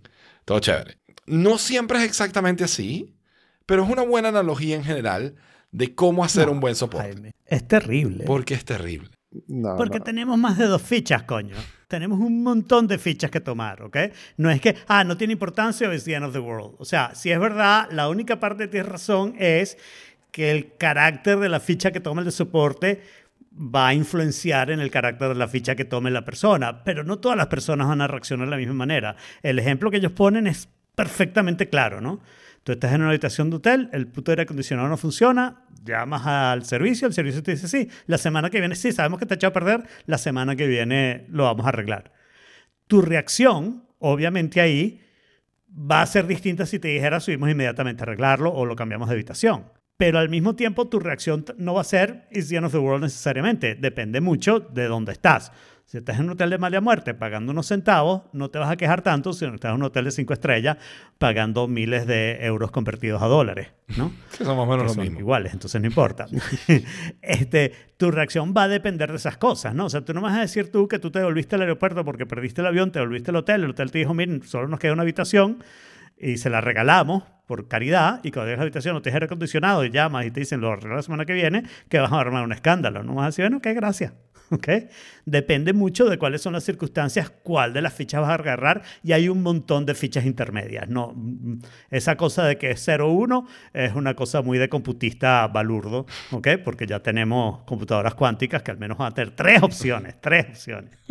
Es que no hay que ser tan 0-1 literal. indeterminado. Nosotros, o sea, e- este, Eso díselo a ellos, porque el título es de ellos, ¿no? O sea, podrían haber escrito esto de una manera muchísimo mejor y muchísimo más inteligente. Bueno, im- creo yo. imagínate que lo pudieron haber escrito mejor, pero la idea de fondo, que es la que ellos están tratando de transmitir, a mí me parece súper válida. Tan válida que, además de que ya esto lo hemos hablado aquí, porque Jaime una vez trajo esto, eh, este mismo artículo, pues, o sea, es como que esto ya lo hablamos. Eh, y, y yo Vamos a digo, crear otra sección. Pero en este Vamos a podcast- crear otra sección Claro. Eh, pero eso es un big deal. Vamos a crear otra sección para ti. que sea temas recurrentes de Jaime. Depende, Jaime. ¿Para ti es un big deal o es the end of the world? Es- a mí- Eh, Eso lo puedes abreviar a temas de Jaime. Tema porque de ya el Jaime, recurrente es implícito. eh, va, va integrado, va, va exacto, Toma, tácito. Jaime, toma. Mira, Toma. Eh, de hecho, este artículo eh, en algún momento yo lo leí y se lo pasé a, a mi jefe, a Julián. Y tomamos con crédito y todo eh, que en realidad esto no es de Jason Fried. Esto No, a su vez tiene, claro, tiene, tiene, claro, su, su eh, referencia al autor original, que ni siquiera tampoco sé si es ese, pero bueno, a- así se va la, la cadena de referencias, ¿no? Everything is a remix. Mm, Claro. Eh, nosotros lo, lo incorporamos en, nuestro, en uno de nuestros cursos de servicio al cliente, eh, que se llama mm, Cómo atender clientes enojados, porque Mm. es súper valiosa la analogía. Y nosotros lo explicamos con lo de las fichas y el, el mensaje que tú quieres transmitir con esto se explica bastante bien con, con el ejemplo de las fichas. Así no sea literalmente que vaya a pasar en 100% de los casos. Yo, yo creo que de repente a soporte le estás transmitiendo un buen mensaje, pero a los clientes le estás transmitiendo un mensaje estúpido. No, Y pero es los que esto no es para somos los la mayoría, clientes. ¿no? Pero claro que es para los clientes. O sea, tú te tienes que dar cuenta que tus opciones no son It's not a big deal o It's the end of the world. Tú te tienes que dar cuenta que, coño, que las cosas en su justa medida y modus rebus. Lo dijeron los romanos y tenemos que seguirlo. ¿Por qué? Porque lo dijeron los romanos, coño. Eso está tautológico. Eso no me está explicando nada, pero ok. Bueno, ¿quién tiene problemas de domótica? Sí, los, los romanos también solventaban tus ese es- problemas de domótica, Alfredo. Yo creo que este es el fin del mundo. O sea, se los voy a decir de una vez que creo que... con- Eh, yo tengo un problema que creo que no he hablado aquí, por eso no lo puse en follow-up, con mi cerradura Agos. Mi cerradura Agos es solo Bluetooth, ¿no? Y entonces aparte te venden un aparatico que se llama el Agos Connect, ¿ok? Hombre romano tiene. Eh, que, mm, que, que es un aparatico que hace la interconexión entre el Wi-Fi y el Bluetooth, ¿ok? Y entonces te permite operar la cerradura remotamente cuando no estás a distancia Bluetooth de la cerradura. Y ese aparato a mí se me había estado desconectando mucho, o sea, se desconectaba y se volvía a reconectar, se desconectaba y se volvía a reconectar, no sé qué, y yo había tratado de ver los troubleshooting un par de veces hasta traté de hacer soporte con Agos y no sé qué, y claro, la solución siempre es la misma, que no me sirve a mí por las razones que ustedes saben, la razón es que este aparatico es de 2.4 GHz, ¿ok? Y entonces las, todas las soluciones involucran hacer algo con la red de 2.4 GHz, pero yo tengo un Google Wi-Fi que, aunque tiene señal 2.4, no tiene ninguna manera de configurarla distinto a la otra y no tiene las opciones que ellos están pidiendo. Cosas como apaga la señal de 5 GHz. Mm, No, No. no, hay. Entonces, este, mi solución para eso siempre ha sido, y lo he hecho varias veces, esconderme en el lugar más remoto de la casa donde la 5G no llega, la 5 GHz no llega y la 2.4 sí.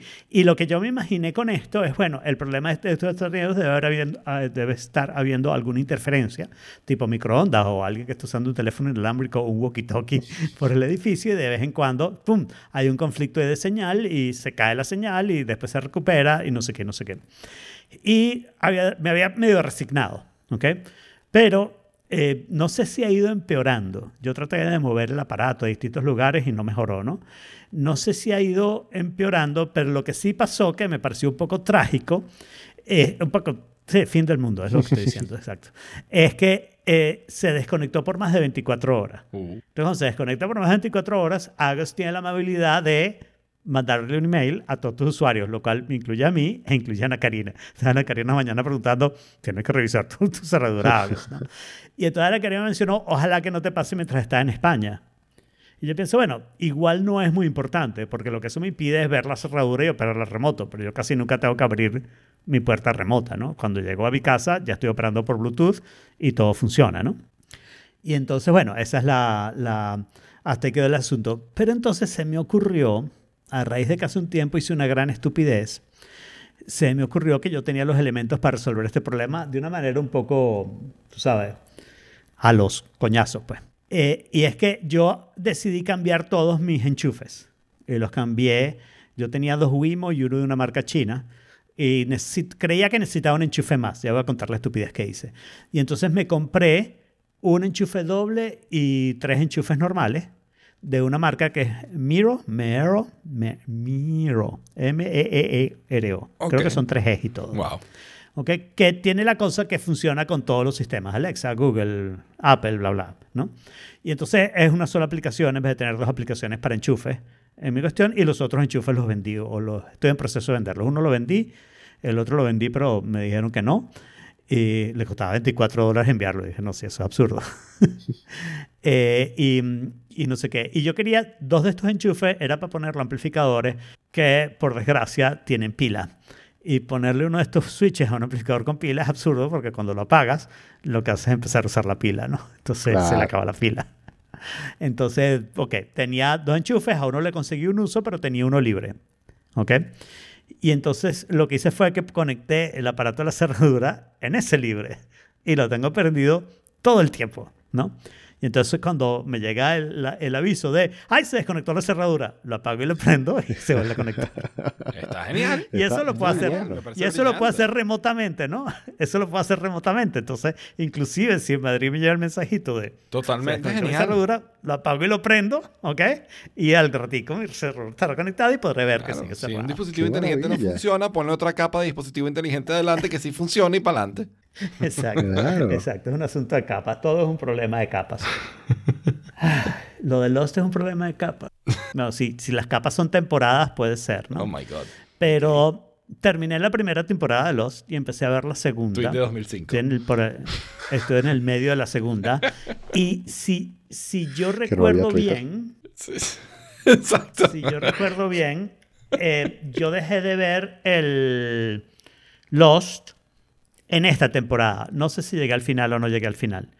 Pero yo dejé de ver Lost en esta temporada. Me dio la impresión que la serie cambió y no sé qué. Y una de las cosas que yo quería reverla esta vez es averiguar si eso que pasó fue algo de ese momento o es algo que sí noto y qué es exactamente lo que noto. Y definitivamente no fue algo del momento, es algo muy real que la serie tiene. La primera temporada tiene un carácter completamente distinto a la siguiente, ¿no? Sí. Y la manera en que yo lo diría es que ese sentimiento que mencioné la semana pasada, de que uno se sentía tan perdido como las personas, se acaba. Sí. Porque ahora las personas ya no están tan perdidas y tú estás completamente no perdido. Y, y me puse a analizarlo y creo que el problema es que en la primera temporada hay una cantidad de cosas mágicas, fantasiosas, que tú no entiendes ni sabes por qué están ocurriendo, ¿no? Y en la segunda temporada, todas las cosas tienen a un ser humano por atrás. Puede ser que todavía sean mágicas y fantasiosas, pero tienen la capa de un ser humano en el que tú no estás claro si es que ese ser humano está eh, desvariando o está engañando o tiene una tecnología rechísima o whatever, ¿no?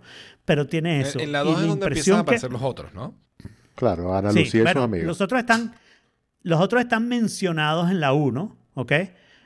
Pero, pero nunca aparecen. Y, eh, y todo lo del hatch y los otros, eso, eso es en la 2 completamente. Claro. O sea, en la 1 termina abriendo el hatch. ¿ok? La, la 2 se parece más a The Donde ya hay Walking una Dead. influencia humana. La 2 se parece más a The Walking Dead, sí.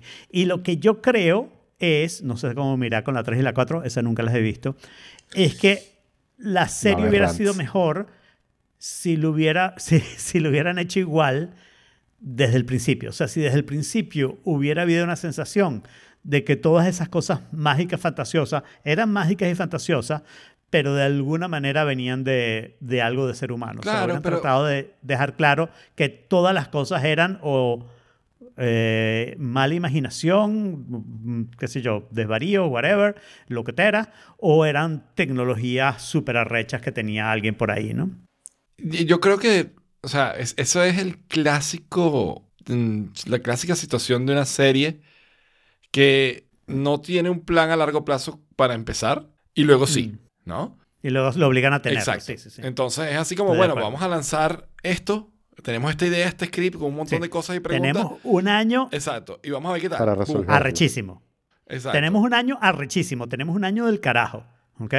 Cuando nos digan renovamos, vemos cómo, Vemos cómo coño esta continuamos vaina, esta ¿no? historia.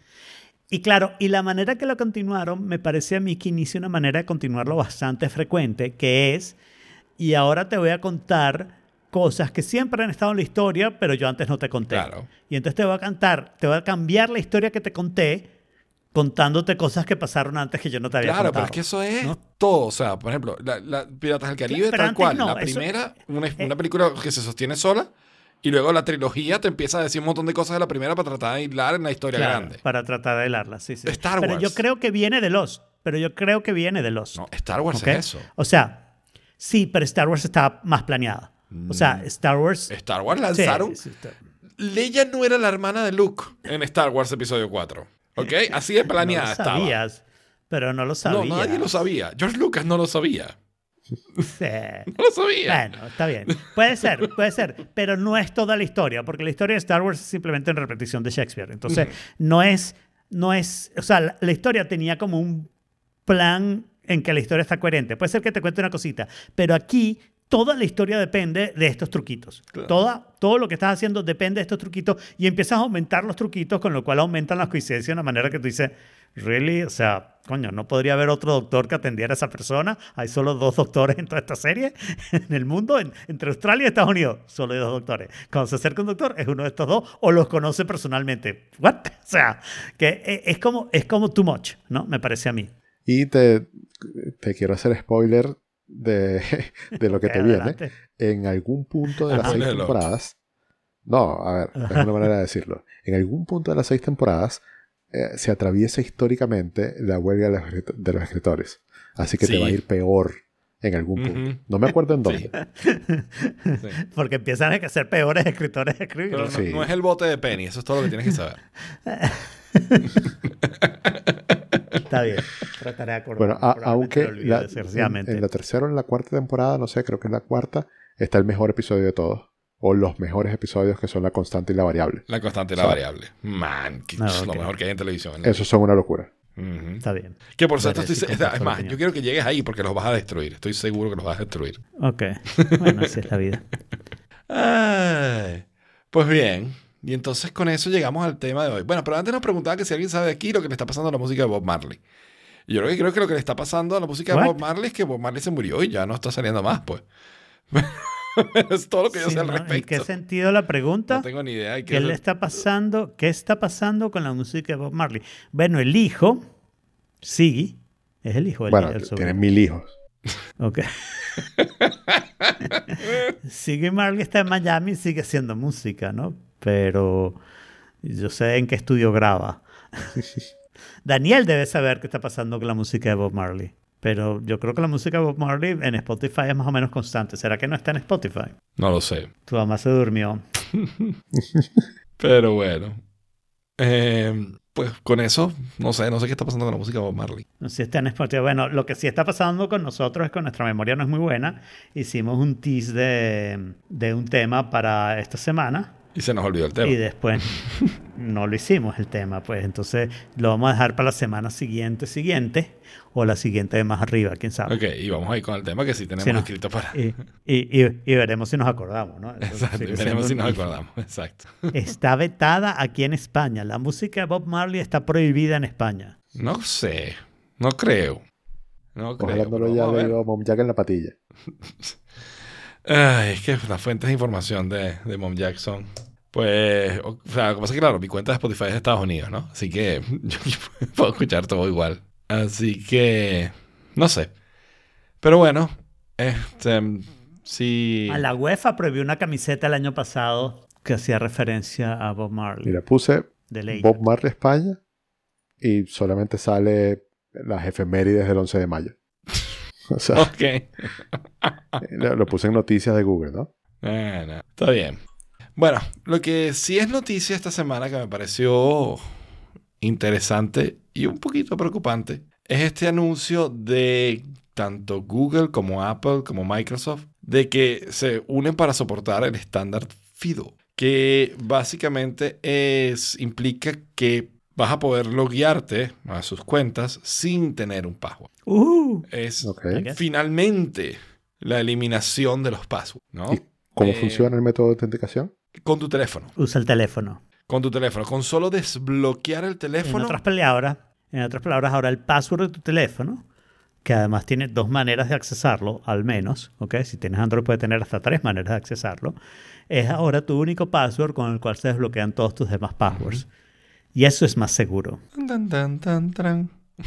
Eh, en teoría no tienes que ni, ni siquiera saber un password. O sea, yo imagino que ahora que tú vas a crear una cuenta Bueno, y generas el de un tu teléfono sí, Bueno, el de tu teléfono sí. pero el de obviamente. tu teléfono te lo vas a tener que saber y el de tu cloud te lo vas a tener que saber por si pierdes el token, ¿no? Para reconectar un nuevo teléfono a tu cloud vas a necesitar algún tipo de información, ¿ok? Porque si no, ¿cómo haces? Te cae tu teléfono al río cuando estabas pescando. Tiré mi teléfono al río para mirarlo como si un día... Ok. Este, y entonces ahora obtienes un nuevo teléfono en la tienda Apple. Algo le tienes que poner para decirle, soy yo, soy yo. No puede ser que el teléfono te diga, agarra tu teléfono anterior y haz esto. ¡No! Yo tengo, yo tengo un problema mucho más, mucho más pendejo y mundano. Ok. Yo necesito loguearme en cualquier sitio a las 8 de la noche y me quedé sin batería a las 6. Mm, ¿Y ahora qué coño hago? Enchufas el teléfono. No tengo dónde enchufarlo, estoy de viaje. Estoy en la calle, necesito loguearme alguna Bueno, vaina. ¿Y, y dónde coño estás logueándote? En la laptop que tiene batería, no sé. No tengo cable, no sé qué pasó. O sea, tienes un iPhone. Así de consigues el teléfono mundano y ahora más. es el, el problema ese. Exacto. Claro. Consigues un cable, vas a la esquina y compras un cable en el kiosco. Le dices al sereno que te busque un cable. Eh, Pero, le tocas la ¿cómo voy puerta a a tu si mi teléfono no en el hotel Y mi tarjeta está ahí. con tu tarjeta de crédito Está en el de teléfono. papel que tiene.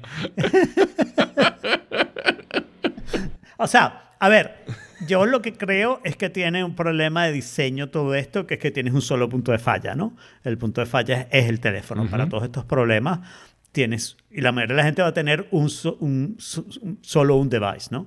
Y ya esto con Apple lo ves un poquito, ¿no? Eh, cuando la gente activa el Second Authentication con, con Apple, si no se da cuenta y no cuida las cosas, se puede quedar fuera de su cuenta de iCloud. ¿Ok? Porque la única manera de autentificar la cuenta de iCloud es o eh, tener el device, tenías un solo device y lo perdiste, o el teléfono que pusiste como el importante del device, que lo perdiste cuando perdiste tu teléfono, ¿ok? El, el número, tienes que recuperar el número primero antes de recuperar los datos de tu teléfono, o tienes que tener un código que si no lo guardaste bien, por ejemplo, lo decidiste guardarlo en Dropbox, ahí estará seguro, pero ahora para entrar a Dropbox necesitas el teléfono, Y- ¿ok? y Porque eso se está volviendo passwords. un problema. O sea, yo, por ejemplo, Y, y- y la gente no sabe hacer estas cosas, ¿ok? Por, por ejemplo, cuando te dan unos códigos de respaldo, eh, eso, ¿cómo los tienes? Si lo vas a tener en Dropbox, entonces tienes que tener la manera de accesar Dropbox sin tener teléfono, ¿no? Ujú. ¿Ok? Para mí es como fácil porque yo tengo cuatro devices. Entonces, fine. Ah, Espero que alguno de esos cuatro devices haya sobrevivido el desastre del que estamos hablando, ¿no? Pero, pero al final eh, es complicado, ¿no? eh, Y, y digamos, y yo lo que necesito es acceso a las PAS. Ok. Y entonces yo lo que tengo que garantizar es que tenga acceso a la... Tú me entregas una computadora nueva y yo debería ser capaz de lograr otra vez acceso a las PAS, con lo cual obtengo acceso a todo lo demás, incluyendo mi iCloud. ¿no? Claro. Pero si ahora sí para las PAS necesito un teléfono específico, o sea, ya no tengo password de las PAS, sino que lo que tengo es el password de mi teléfono, ¿ok? Y con el teléfono entro a las PAS, no sé lo que voy a hacer. O sea, no sé cuál es la solución para eso. Bueno, sí la sé, pero la mayoría de la gente no lo va a tener, va a usar. Y además, ese o sea, esa necesidad de tener un fallback option hasta cierto punto rompe el propósito de esto. Porque la idea de esto es que no tengas un password. O sea, que yo me estoy creando una cuenta Y yo me voy a crear mi Claro, cuenta nueva en eso- este sitio a ver, y no voy a crear Pero un eso es una password. hipocresía. Pero eso es una hipocresía. ¿Ok? Porque tú necesitas un password para tu teléfono. Tú me puedes decir, ah, no, yo uso Face ID. Pero antes de poner Face ID, tienes un password para tu teléfono. Y ese password ahora se vuelve el password más importante. ¿Ok?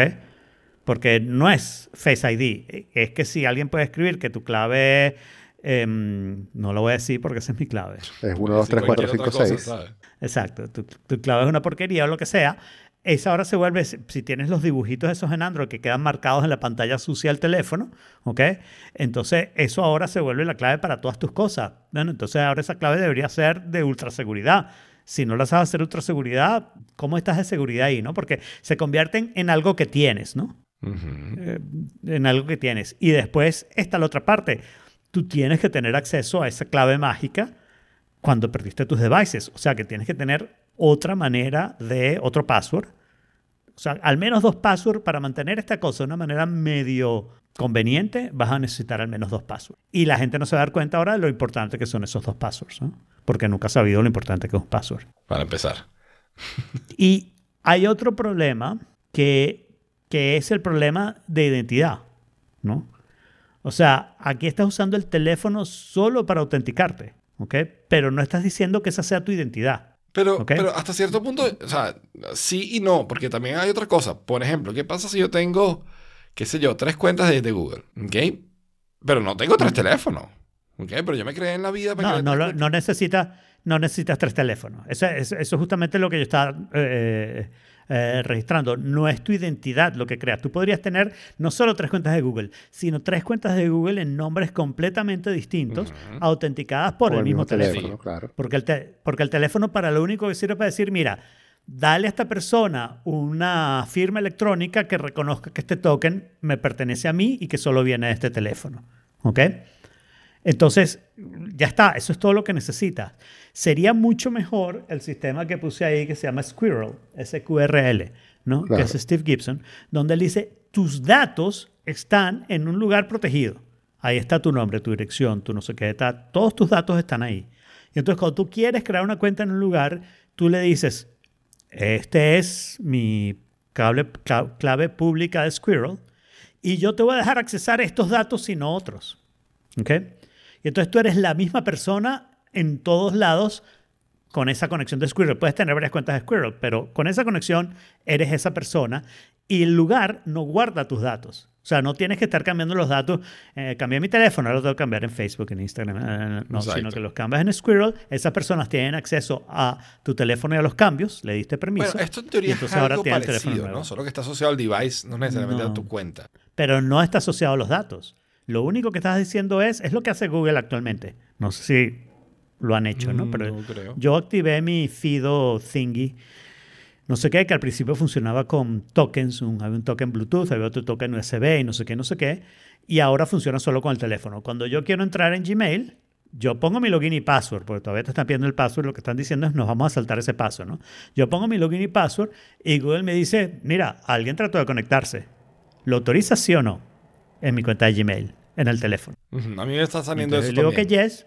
Ok, entonces, bueno, es, lo que va a pasar ahora es que te saltas el paso de poner el password. Cuando alguien ponga au- tu, tu dirección de Gmail, ok, no la mía, la de Jaime, la mía no la pongan, por favor, la de Jaime, alguien pone la dirección de Jaime de Gmail, no, te va, no le va a pedir password, sino que te va a aparecer el mensaje del teléfono y tú vas a decir, decidir que sí o no, lo cual es muchísimo más peligroso que los passwords, porque muchísima gente va a empezar a decir que sí por defecto. O sea, la gente lo que se va a acostumbrar es, si me aparece el mensajito, le tengo que decir sí. Pero como Entonces- a- así no estén haciéndolo ellos en ese momento, ¿tú crees que le van a decir que sí? Yo creo que sí, Jaime. Nunca dudes en la capacidad del ser humano para ser estúpido.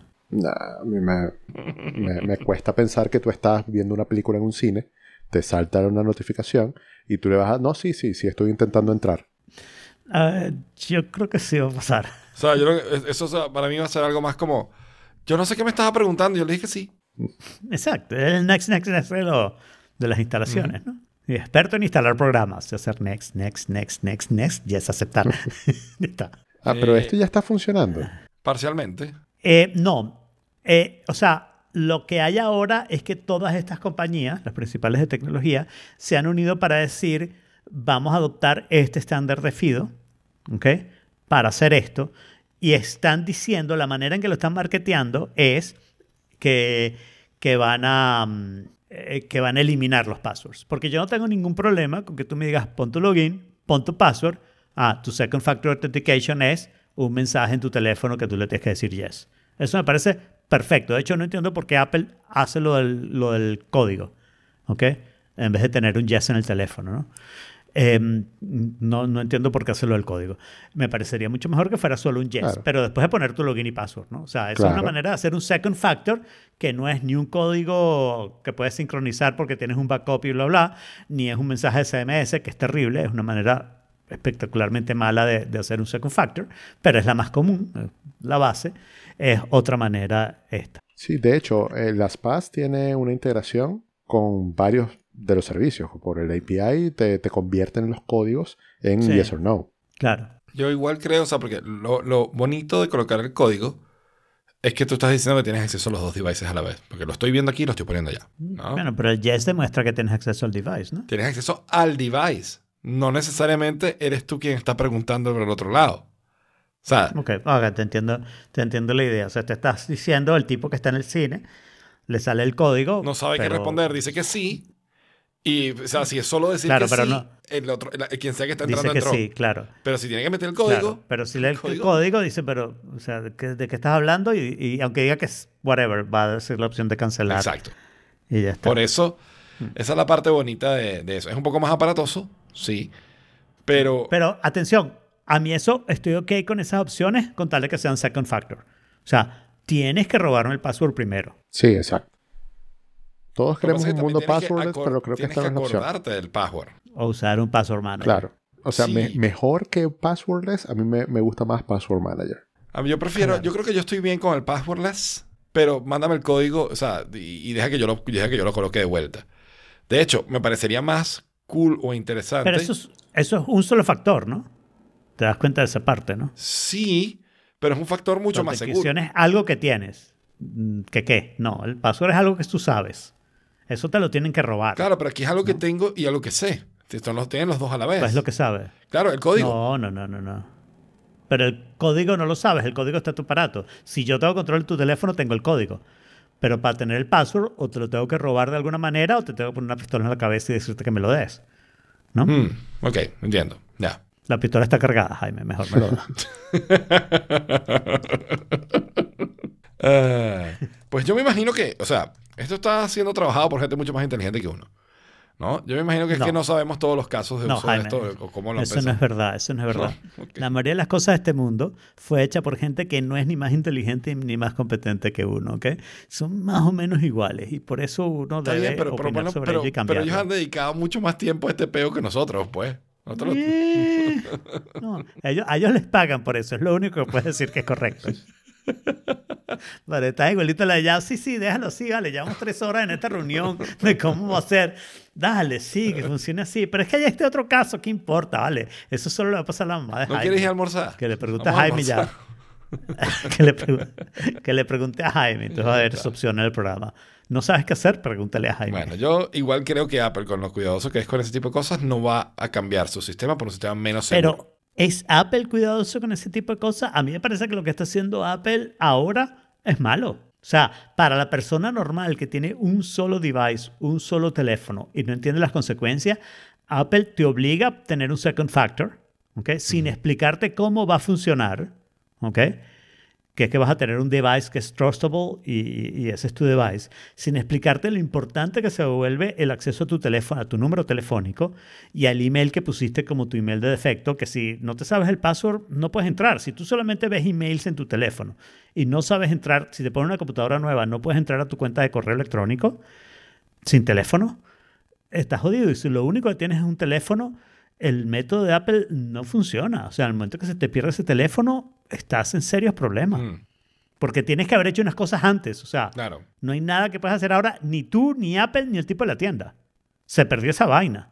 Tú tenías antes que haber agarrado ese código de recuperación, Y haberlo guardado. escrito a mano, porque quien tiene un printer, y tenerlo guardado en una caja fuerte, quien tiene una caja fuerte, ¿no? es, es complicado. No, no, es complicado. O sea, por ejemplo, mi caso, ¿no? O sea, ¿dónde tengo yo esas cosas? Generalmente las tengo en cosas online. Claro. Pero alguien me podría encriptar todo eso y en ese momento se me pierde el teléfono. Como le pasó a la O sea, coworker de puedo Jorge. exacto, no puedo ni pagar el Bitcoin porque no tengo acceso a mi cuenta de Bitcoin porque Exacto. perdí el teléfono. Tienes que, mandar, tienes que responder un No, es correo arrecho, al, al- al arrecho. secuestrador y decirle, mira, huevón, necesito Ahora- acceso a mis vainas para poder pagarte el Bitcoin que me estás pidiendo. Exacto. por favor, Sácame este archivo y este archivo. Exacto. A, mí, yo creo, pero nunca lo he probado, yo creo que si tú me dropeas en una isla desierta con una computadora, yo puedo accesar mi cuenta de las Paz. Y entonces si logro accesar mi cuenta de las Paz, puedo accesar mi cuenta de Gmail y entonces creo que puedo accesar todo, ¿no? Porque puedo accesar hasta mi número de teléfono, ¿no? Que es lo que la mayoría de la gente no podría hacer con Google Voice. Uh, Sí, en teoría sí. ¿Ok? Entonces, yo creo que eso es verdad, pero nunca he hecho la prueba que me doble en una isla desierta donde solo hay una computadora conectada a internet. Claro. Excelente isla, por cierto, pero... Sí, no, la conexión es, Cinco- es de un giga. cinco estrellas. isla favorita. ¿Te imaginas? Exacto. Tú te imaginas que llegas a la isla, ah, pero hay una computadora, ay, está conectada a internet, perfecto. O el proveedor es Comcast, que esa.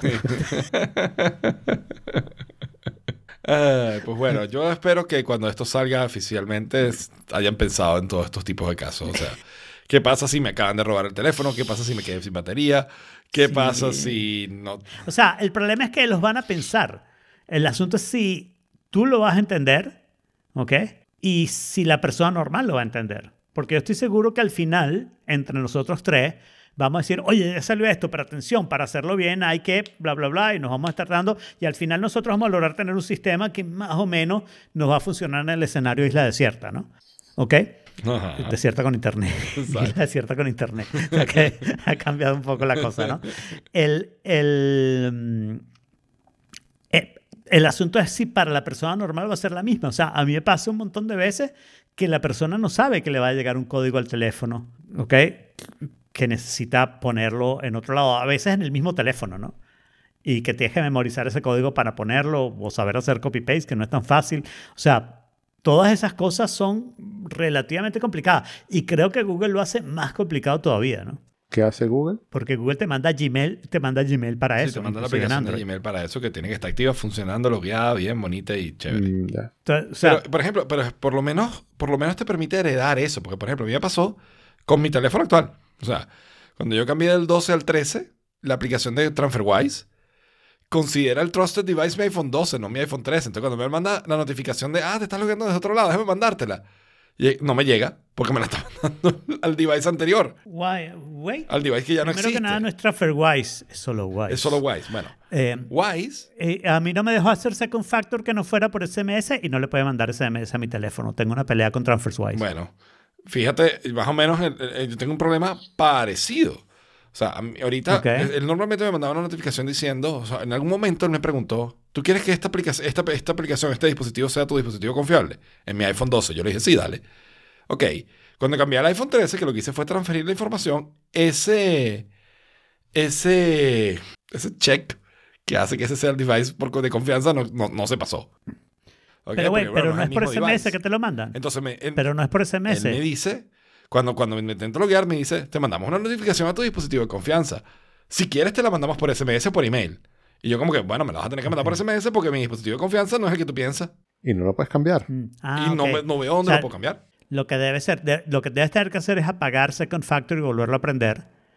Pero el primer paso de Súper eso lógico. es, el primer paso de eso es que te va a mandar un SMS. Yo no logro pasarte ese paso. Claro. O sea, a mí me obliga a tener un SMS y le pongo mi teléfono y el SMS no me llega. está pasando eso y con no veo ninguna Venmo. opción de decirle, y si no hago, ah, con Venmo me pasó y ya me dijeron, no te podemos mandar un SMS a tu teléfono, arregla tu peo. Y yo arreglé mi peo desconectando mi cuenta de, Venmo- mi cuenta de banco de Venmo para que nadie me pudiera hackear, ¿ok? Y diciéndoles, cuando ustedes tengan un buen sistema de Second Factor, regreso. Claro, porque además tu teléfono, o sea, tú debes tener el mismo problema que yo, que tu teléfono es virtual. ¿ok? Ok, pero eso no es nuestro problema, es problema de ellos. Sí, claro. Nuestro teléfono recibe SMS y lo podemos demostrar. El sistema de ellos no manda SMS. Ese es el primer error. No manda SMS a nuestros teléfonos. Pero no los manda. Yo tengo, yo tengo una teoría, una teoría porque no tengo certeza de nada, tengo una teoría de por qué. Cuando tú registras uno de estos números virtuales, esos números no, no tienen, claramente, no existen en una base de datos de una operadora oficial americana. Esto está a nombre de esta persona que tiene este dato, que tiene este social, que tiene esta información. Entonces, como no hay manera de verificar en un número virtual que el dueño es una persona real, por seguridad, muchos de estos sitios, especialmente los bancarios, dicen yo no mando SMS a esos números que son virtuales, porque cualquiera los puede crear en dos minutos, porque no tienen una persona asociada, porque no puedo saber a quién Claro. le llegó. Entonces yo no mando, yo no mando SMS a esos números. Pero fíjate que lo que estás diciendo es, yo no mando SMS a esos números porque me parece poco confiable. ¿Ok? Pero mandar SMS a los otros números también es poco confiable. estoy de acuerdo. Porque tú, mi número de Verizon lo consigues con una llamada. O sea, tú sabes lo suficiente, Sí. Para levantar el teléfono y decir, Verizon, yo soy Alfredo Octavio, necesito cambiar el SIM. ¿Ok? Y lo vas a lograr. Vas a lograr que te mande un SIM con mi teléfono. Y ahí tienes mi teléfono. Entonces, eso, eso lo hemos hablado aquí muchas veces antes, que el número de teléfono no es ninguna muchísimo. forma de ID de nada. Entonces, si tú me dijeras, no hay otra forma de hacerlo, pero entonces tú tendrías que decir, ok, tú tienes un número virtual, no te puedo mandar un SMS. Por suerte, puedes usar una de las apps de autenticación para hacer second factor. Y ya está. O consigue otra manera de hacer second Claro. factor. Whatever. ¿Ok? Pero, o sea, ahora lo que te está diciendo es, no nos importa la seguridad lo suficiente, pero te vamos a mandar un email diciendo que tienes que cambiar de, de password y tienes que activar second Claro. factor. Porque además el problema de los SMS, meses. por lo menos para alguien como yo, que, que se ha cambiado de país como tres o cuatro veces, es que cambió el número de línea y ahora quedó jodido. Claro, claro. ¿Ok? Entonces, o sea, un número de teléfono no es un ID. No. Y vamos a decir, Pero y que hacer esto por día- correo electrónico tampoco es bueno. El otro día tuve ese problema, esa conversación con, alguien- con un amigo en internet. Y yo le decía, es que el número de teléfono no es buen plan. Me dice, pero un dominio tampoco. Porque un dominio lo estás alquilando. Y un email tampoco. por eso- bueno, no, un dominio incluso. Yo le decía, pues yo prefiero tener, tenerlo todo con email o tenerlo todo con mi dominio, que yo soy el dueño y yo decido cuándo. Dicen, no eres el dueño. claro, sí, pero Tú lo estás no alquilando por un año y como que ellos se equivoquen en alguna renovación o en alguna vaina, también jodido. Claro, claro. Sí, esa fue la razón por la cual mi email principal es el email de Gmail. Para esas cosas, Claro. ¿no? Mm. Pero eh, Interesante. interesante. o sea, no hay una forma todavía de ID, serio. No, sí hay. Hay. La- el Second Factor Authentication con una app es perfecto. Sí, exacto. Es, O aparatoso, bastante perfecto. pero como todas cosas, con mientras más seguridad, menos conveniente, ¿no? O sea, eso, eso, eso Claro. es inversamente proporcional. Sí, sí. El problema con todo esto es que todo Second Factor necesita una manera de recuperarte, porque al final puedes perder hasta la aplicación. Claro. ¿no? Y esa manera de recuperarte es un punto de falla que está ahí. pues, O sea, ¿qué haces tú con esos códigos? Claro. Pues bueno, eh, con eso, este, esto ha sido todo por esta vez. Otro tenedor al lavaplatos. Y los invitamos a que nos cuenten cómo mantienen ustedes sus passwords en The Forking Place. Y si nos quieren decir sus passwords también. Y le damos gracias. Solo los bancarios. no Solo nos los bancarios, si no nos interesa más nada. Y email, porque a veces necesitamos el Nosotros email. nos para- encantan sus mensajes de- de- de- de apoyo, pero preferimos transferencias. Así que,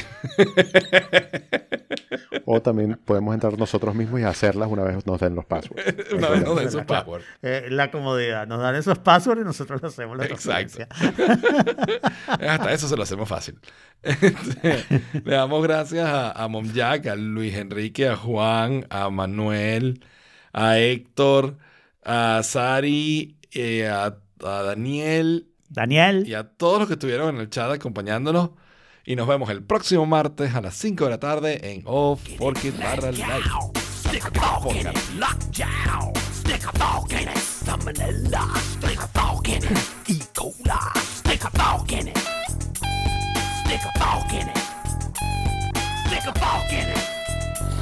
Stick a It's done.